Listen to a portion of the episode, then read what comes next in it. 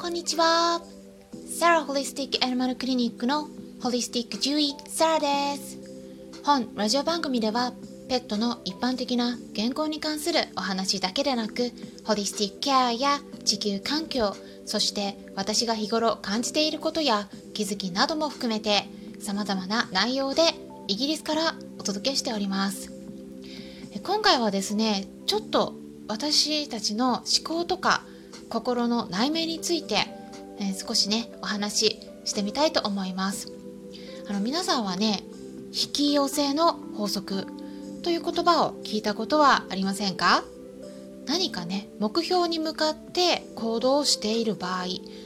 うん、まあ道を歩いているように想像していただければと思うんですが一つの物事に注意と意識を向けて歩き続けていれば、まあ、そこにねこう現れてきた新しい出来事とか新しい出会いにすぐに気づくことができたりチャンスを得ることができるといったような考え方でまあ望ましい結果っていうのは自分の考え方次第で自然に引き寄せることができるんだよということなんですね。あのこの考え方ってね結構重要だなって思っています。まあ、自分自身の世界っていうのは全部自分が作り上げているものなんですね。あの例えば日本の詩人である相田光夫さんの言葉でもありますよね。幸せはいつも自分の心が決めるという言葉です。なので例えばあの愚痴ばかりね言っていれば自分の周りには同じように愚痴を言う人が集まってきますしなんかそこでねあのお互いに愚痴を言い合って傷の舐め合いをしているということもありますよね。人間ってどうしてもあの自分とね何か共通点があると親近感が湧きやすいので似たものが似たものを引きつけていくという点もあります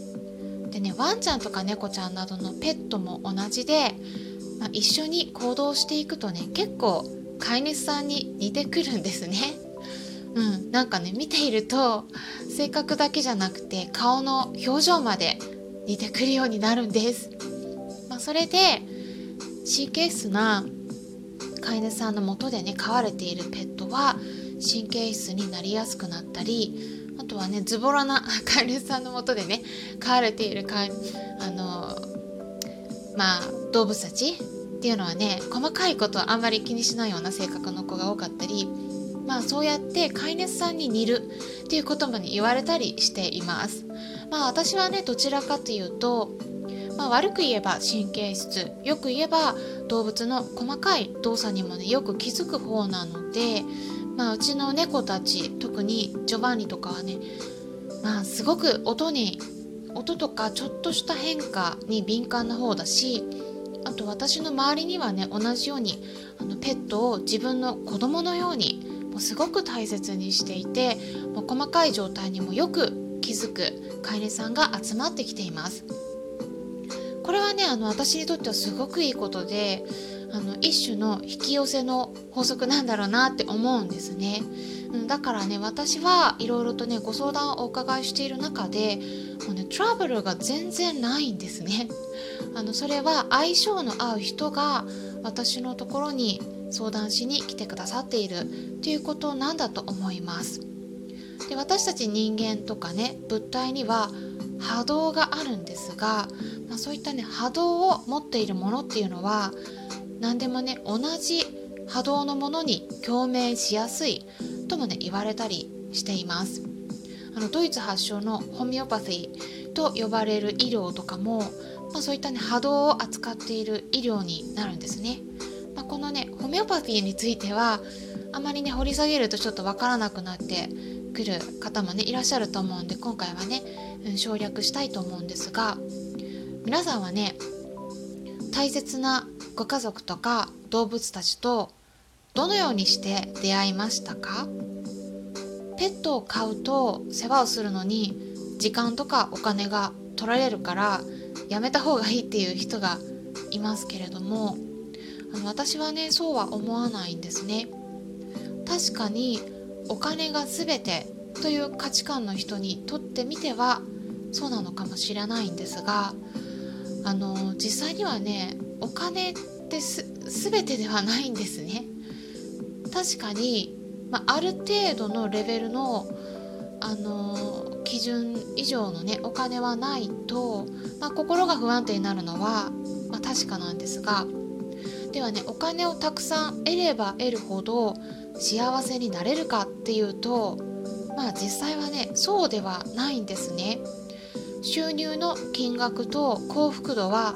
比例してないんです。例えばね今年2020年に発表されたね世界幸福度ランキングを見ても上位は、まあ、大体ねフィンランドとかデンマークなどのヨーロッパが占めているんですね。イギリスもね何位だったかな。結構高いんですねイギリスもね。えっ、とね今さらっと見ますとイギリス13位ですね。うん。でね日本はね何位かって言いますと62位です。先進国の中ではねもうダントツで低いんですね。韓国より低いです。うん他のねフィリピンとかタイとかあブラジルとかあコロンビアあとアルゼンチンなどの他のね国よりも低い結果になってます。でもね収入は日本の方が高いはずなんですでねあのー、だから、まあ、お金がね全てじゃないんですねで私たちが目指すべきところは収入の金額ではなくてねそれも大事なんだけれども幸せになれるかどうかなんですね最終的なゴールは。で動物たちとか子供もそうなんですけれども子供もねあの世話することの意味っていうのは私はね無償の愛を知ることなんだと思ってます。あのこれは人間の子供の場合でもそうですが動物たちを世話したからといってそこから何かお金を得られるわけではないんですよね。むしろお金を使うことの方が多いですよね。でもなぜ一緒にペットと暮らしているんでしょうか？それは一緒にいることで学び成長できるからとか、まあ、癒されるからとか、まあ、いろいろな理由付けはできると思います。ただいいことばかりではなくて実際にはね例えば子供の場合でも反抗期を迎えることだってあるでしょうし動物の場合ではねもう寿命は私たちよりも短いので必ず先に大体はね病気になります、まあ、そしたら看病で大変になったり、うん、ペットロスを経験することにもなりますし、うん、あとはあの認知症になればね夜泣きが増えたりとかおもらしされて家具が汚れたり傷つけられるようなことだってあります。でもそれでもねその子と出会ったっていうことは何かしらの意味があるはずなんですね。自分とは違う生き物の価値観とか感覚を知るっていうことはいろいろね大変な思いをすることもあるんだけれども自分自身を成長させてくれる貴重な機会になると思います。でねこうやって私がねいろいろお話ししてきたんですがでもねこれは私の考えなのできっと皆さんの中には皆さんなりの答えがねあるはずです。うん人によってね考え方は違うので、うんまあ、全部ね、あの聞いてくださってる方が私に同意しなくてもねいいんだと思います。で、まあ、こうやって私の配信に興味を持ってくださったり聞いてくださっている方も何かしら引きつけられる要因があってあの聞いてくださってるんではないかなと感じるんですね。ラジオ番組の方はまだね始めて間もなくて、うん、手探り状態なんですが、まあ、少しずつでも皆さんにとってねこうやってあのためになるような充実した内容にしていければと考えているところです。いつも聞いてくださりありがとうございます。何かね聞きたいことがありましたら質問箱とかレターなどからご質問いただいて構いません。質問箱に関しては概要欄に URL を載せておきますので興味のある方は是非確認してみてください。まあこんな風にね今回は引き寄せの法則についてお話ししてきたんですけれども